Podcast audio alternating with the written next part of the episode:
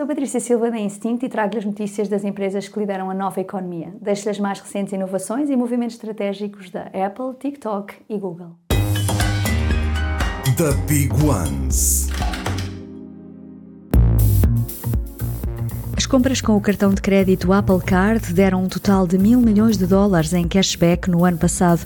Desde que foi lançado em 2019, disponível apenas nos Estados Unidos, o Apple Card conquistou mais de 12 milhões de utilizadores.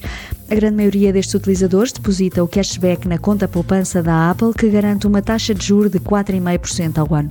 A Apple revelou que estas contas poupança atingiram mais de 10 mil milhões de dólares em depósitos.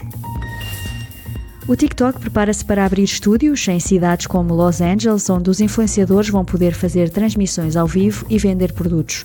As marcas vão poder enviar amostras de produtos para estes estúdios para que os criadores os possam promover junto dos seguidores. Este movimento estratégico tem como objetivo impulsionar as vendas no TikTok Shop, um negócio que está em rápido crescimento.